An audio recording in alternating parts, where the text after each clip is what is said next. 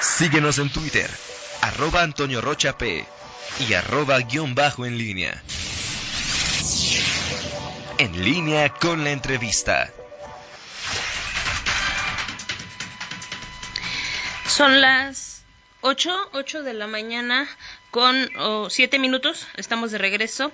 Gracias por continuar con nosotros. Y bueno, pues le damos eh, eh, la bienvenida, le saludamos con muchísimo gusto y gracias por atender esta llamada a la secretaria de Educación aquí en el estado de Guanajuato.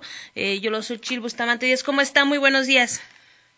Hola Rita, buenos días. Muy bien, por fortuna, muchas gracias. Deseando que ustedes también se encuentren muy bien. Así es, bueno, pues eh, adaptándonos a, esta realidad que tenemos ahora y por supuesto eh, esta semana pasada ustedes ya daban a conocer pues esta decisión de eh, que el ciclo escolar concluiría de forma virtual, secretaria. Eh, platíconos un poco acerca de este tema porque bueno pues hay varias eh, preguntas que los padres de, mm, eh, de familia se han hecho respecto pues a los criterios de evaluación, los avances del programa educativo de este 2020, si eh, sus hijos estarán preparados o no para pasar a un siguiente ciclo escolar. Mire, precisamente por esta circunstancia es que hemos implementado una serie de formas de acercamiento con los estudiantes para que más allá de sus libros de eh, estudio que tienen todos, tuviesen algunos materiales complementarios que les apoyen para que junto con sus familias pudieran seguir aprendiendo en casa. Por supuesto que tenemos una condición muy heterogénea porque la minoría, alrededor de 30 y algo por ciento, son los que han podido seguir aprendiendo a través del uso de plataformas en donde hay material de muy buena calidad. Más allá está un grupo también de alguna amplitud, que son aquellos que solo pudieron acceder a estos materiales a través de la televisión. Y finalmente nos queda otro grupo de muy buen tamaño, en donde eh, ninguno de estos dos eh, medios está disponible y a los que hemos eh, llegado a través de unos cuadernillos que se les han estado repartiendo y que seguiremos repartiendo ya en este periodo de mayo, están trabajando con esos cuadernillos. En los tres medios lo que se ha buscado es acercarnos a los conocimientos y aprendizajes sustantivos, aquellos que son indispensables. Y a través de los maestros se ha estado dando seguimiento a los alumnos a través fundamentalmente de WhatsApp o de eh, correo electrónico. Sin embargo, nos queda un grupo de alrededor del 10% con los que en la primera etapa no se pudo hacer contacto y con los que estamos trabajando en esta segunda etapa para localizar y tratar de recuperar eh, la mayor parte de ellos. Cuando inició la, eh, el aislamiento voluntario, ya se había cubierto alrededor del 75% del programa, de tal forma que en esta última parte nos quedaba el 25%, que era una porción considerablemente pequeña del total. Y sobre esta porción es sobre la que hemos estado trabajando con estos medios que le acabo de comentar. Ok, estos... Eh, adelante, adelante, secretaria. No, no, no, dígame, pregúnteme. Ah, sí, este, le quería preguntar, precisamente, bueno, usted ya nos desglosaba poco a poco cómo se ha estado trabajando con cada uno de estos grupos y como usted bien lo decía, bueno, pues hay un 10% al que no se ha podido llegar con ninguno de estos materiales. ¿Qué va a pasar con esos alumnos? Como le comentaba, ahorita estamos iniciando una etapa especial eh, precisamente de atención y recuperación de ese 10%. Eh, tenemos algunas áreas en donde estas comunidades, en donde se encuentran los alumnos, son difíciles de accesar, pero bueno, ahí estaremos. Y en las otras urbanas también nos encontramos porque hay estudiantes que no han respondido o estudiantes que se desconectaron desde el principio, tan pronto empezó este problema, y no han podido o no han eh, eh, tenido el interés de conectarse de nuevo con la escuela o con alguno de los medios. Con ellos estaremos trabajando precisamente en esta última parte para, eh, primero, hacer contacto y recuperarlos. Y segundo, iniciar con ellos un programa de mayor intensidad, mejor orientado todavía a lo indispensable de manera que logremos nivelarlos. Ahora, tenemos que tomar en cuenta que cada estudiante trae una historia. En esas dos primeras partes del programa, pues habrá visto quiénes iban bien, quiénes iban regular y quiénes desde entonces estaban teniendo problemas. Esto determinará de alguna manera qué estudiantes van a poder pasar al siguiente grado ahora que se haga la evaluación. Esta evaluación va a ser sui generis porque nunca habíamos evaluado en unas condiciones como esta.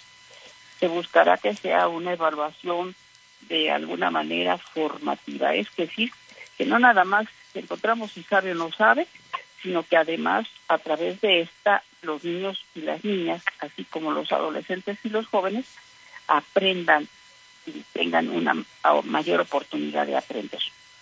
Que hayan hecho en los dos periodos pasados influirá notablemente y la apreciación del maestro, conociendo a cada uno de sus alumnos, ayudará también a completar la evaluación.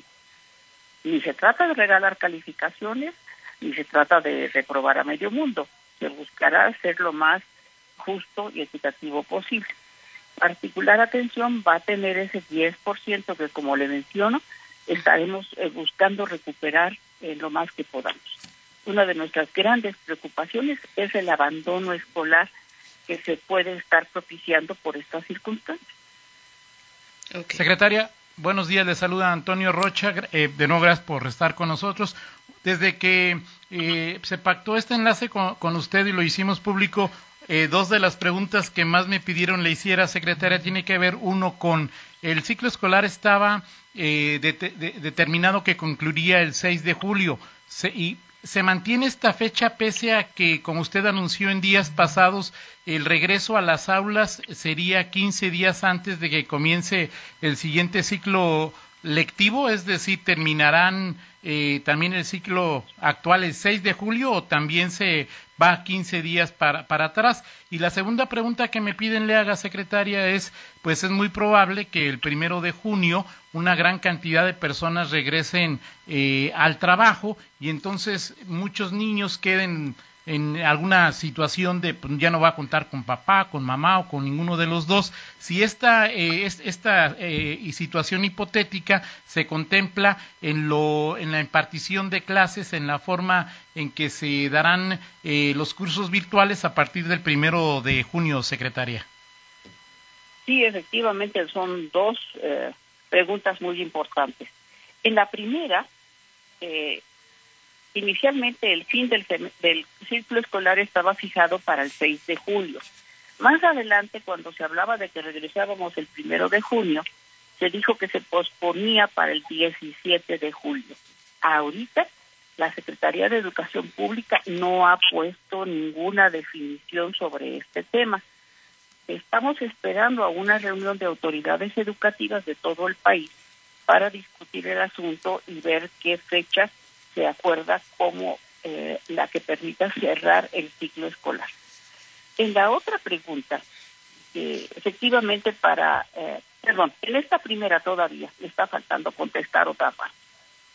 Independientemente de qué fecha finalmente quede para el cierre de este ciclo escolar, lo que tampoco tenemos precisado aún es cuándo empezará el ciclo siguiente y dependiendo de qué fecha se asigne para ese ciclo siguiente, dos semanas antes se reanudarán las actividades en las escuelas. Esto con el objeto de hacer un programa de reforzamiento de aprendizajes con los estudiantes de todos los niveles, pero otra cosa muy importante, un trabajo de tipo apoyo emocional para todos ellos. Este periodo de aislamiento ha tenido consecuencias importantes en todos, en algunos más que otros, por supuesto, pero lo que se busca es que eh, los estudiantes estén en las mejores condiciones emocionales. Este aislamiento para ellos ha significado muchas pérdidas. Tuvieron la oportunidad de ir a la escuela, de ver a sus amigos, de estar con sus maestros, de jugar con sus amigos, de tener salidas de su casa a lugares diferentes y a ambientes en ocasiones más divertidos que lo que puede ser en casa. Todo esto afecta y tenemos que tratarlo con, con los niños, con los estudiantes en estas dos semanas. Así que todavía no sabemos con precisión qué fecha se dará para el inicio del siguiente ciclo escolar, porque estará eh, condicionado fundamentalmente por la, situación sanitaria que vive en el país, de acuerdo con la SEP, y en el Estado, de acuerdo con lo que el gobierno del Estado determina. Ahora sí, si pasa la segunda pregunta, eh, ¿qué pasará con los niños? Pues efectivamente es otra gran interrogante. Entendemos que a partir del primero de junio van a empezar actividades para aquellos que están en lo que se han clasificado como actividades esenciales, eh, segunda parte, digamos, y que empezarán a tener eh, ya que salir a trabajar. Y efectivamente nos vamos a encontrar con algunos padres de familia que no tendrán quien acompañe a sus hijos en casa. Sin embargo, para esa fecha ya habremos avanzado más y lo que quedará del programa será todavía una parte menor. En todo este proceso, una de las cosas que se ha privilegiado, y me parece que es lo correcto, es el cuidado de la salud tanto de los estudiantes como de sus padres. Efectivamente, podrá haber algo de lo que correspondía a este curso en cualquiera de los niveles que no se pudiera cumplir con lo que estábamos acostumbrados a hacer. En cambio, están habiendo una serie de aprendizajes importantes sobre la vida, sobre la familia y sobre cómo enfrentar nuevas circunstancias. Pero estos aprendizajes, aunque no corresponden al currículo, son muy importantes. También les daremos una apreciación. Porque después de esta pandemia, todos estamos claros de que las cosas van a ser diferentes. Y es posible también que en la definición de los modelos educativos y de los contenidos de los programas educativos haya modificaciones que se orienten de una manera eh, distinta a partir de los aprendizajes que esta circunstancia nos está dejando. Sí, probablemente va a haber niños que no estarán siendo apoyados por sus padres de familia, pero estamos viviendo condiciones muy distintas a las que teníamos acostumbradas. Perfecto. Secretaria, eh, la evaluación de la que ha hablado desde la charla que tuvo hace algunos eh, días con eh, los guanajuatenses, con los medios de comunicación, esta evaluación se hará en los 15 días previos a que inicie el próximo ciclo y será la evaluación ya de manera presencial o la evaluación que determinará que si el curso se aprueba o se reprueba se hará en, en, línea. ¿Cómo se hará, secretaria? Mire, en línea no la podemos hacer porque es una porción nada más de estudiantes que tienen acceso a trabajar en línea. Perfecto. Entonces no puede ser en línea, igual que no estamos trabajando virtualmente, estamos trabajando a distancia, con algunas partes de la población que sí tienen acceso a plataformas otra que tienen acceso a la televisión, pero el resto con cuadernillos. Entonces, ahorita estamos con la emisión de 400, casi 450 mil cuadernillos más para cubrir el periodo faltante, pensando que esta, de esta forma estaremos llegando a más eh, chicos y chicas que por cualquier circunstancia no pueden estar utilizando medios electrónicos. Esa evaluación está en estudio y en definición. Y lo que tenemos previsto es que se haga antes de cerrar el ciclo escolar. Lo que tendríamos en las dos semanas previas al siguiente ciclo sería un proceso de regularización y relación. Eh, está bien sabido en todo el mundo que después de un periodo vacacional hay alguna pérdida de los aprendizajes que se habían tenido hasta el inicio del receso. En este periodo de dos semanas buscamos recuperar esto. Y por el otro lado, como mencionaba, trabajar sobre la estabilidad emocional de los alumnos. es muy importante esta fase. Secretaria, perdón, este, nos dice, un, nos pregunta Padre Familia, dice, los que acaban de la secundaria en una escuela y van a entrar a la prepa, ¿entrarán antes o como se plantea? No, entrarán igual.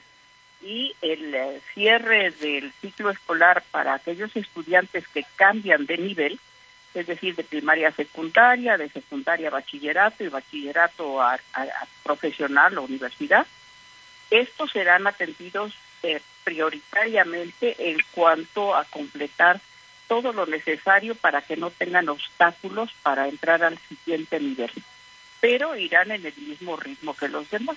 Aprovecho por ahí para comentarles que el examen de admisión para media superior, que ahorita está previsto para junio, está también en revisión para ver si puede hacerse a distancia o tendríamos que esperarnos para poderlo hacer en otro momento. Lo más probable es que lo busquemos hacer a distancia.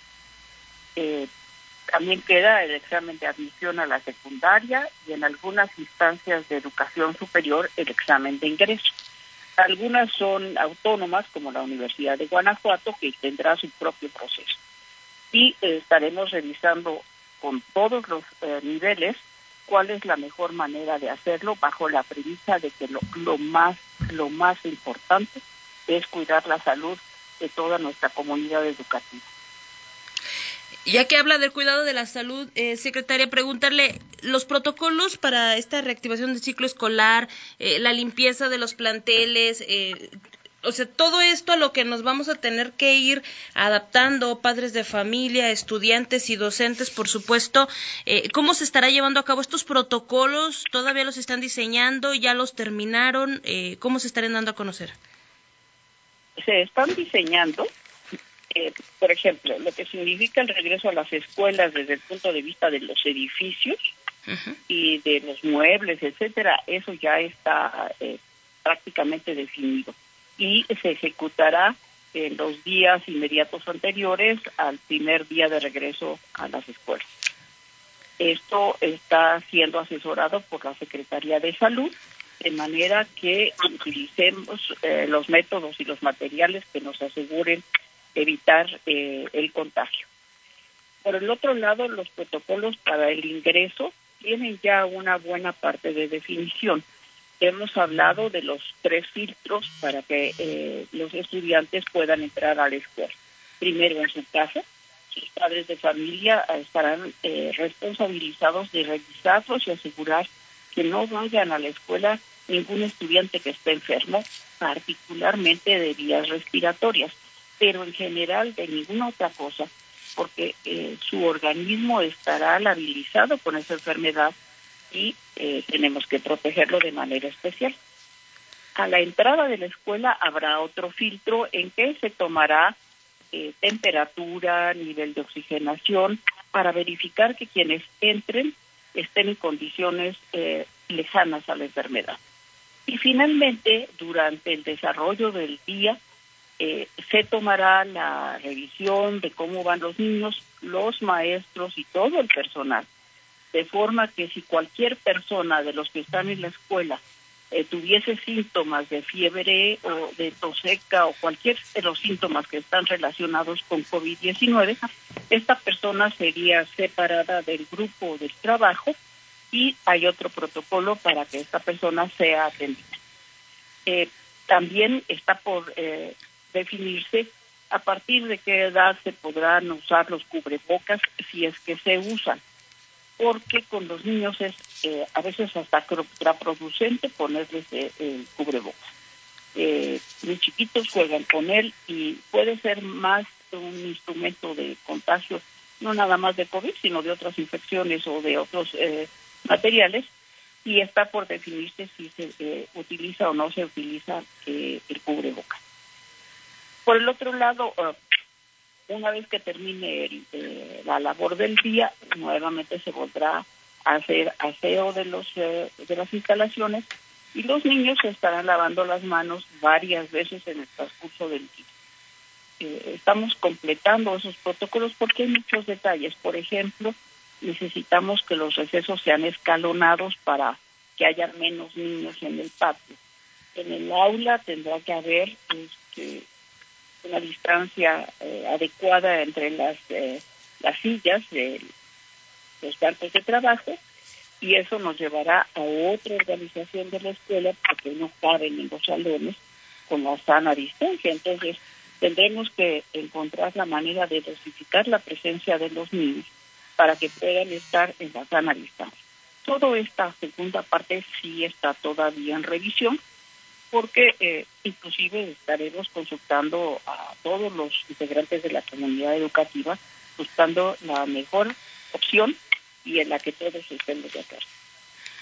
Así es, secretaria. Aquí la parte importante es, eh, pues, que garantizar a los padres de familia eh, que los espacios donde van a estar eh, nuestros hijos cuenten con todas las medidas, pero también está la otra parte, la responsabilidad que como padres de familia tenemos y como usted bien lo, lo, lo, explica, de acuerdo a los protocolos, cómo se estarán dando las edades para el uso de cubrebocas.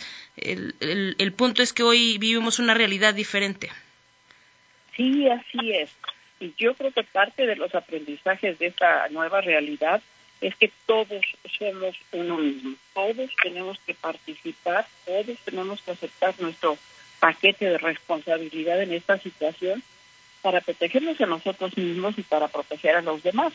Hay por ahí una frase que se está usando, si, te proteges, nos proteges a todos. Y efectivamente tendremos que aprender a vivir con esta nueva forma de vida en la que la corresponsabilidad se vuelve un elemento fundamental.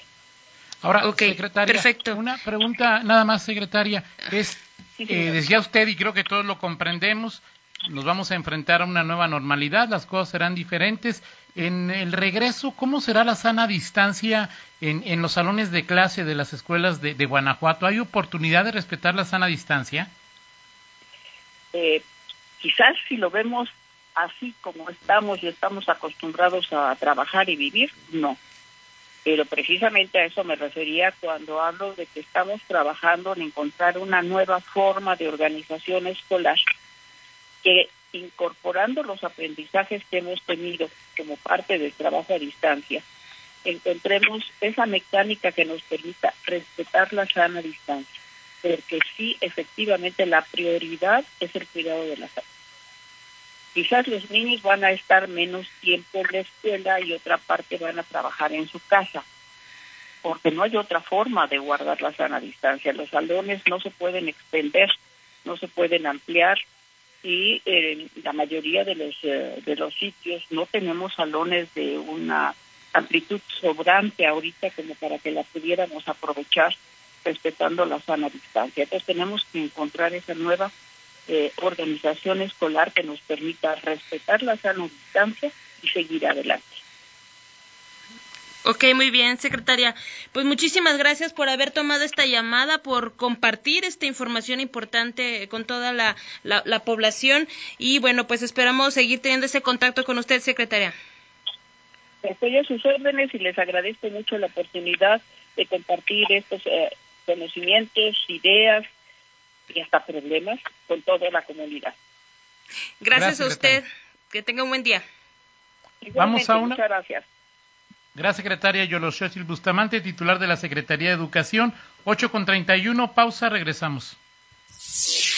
Contáctanos en línea promomedios.com.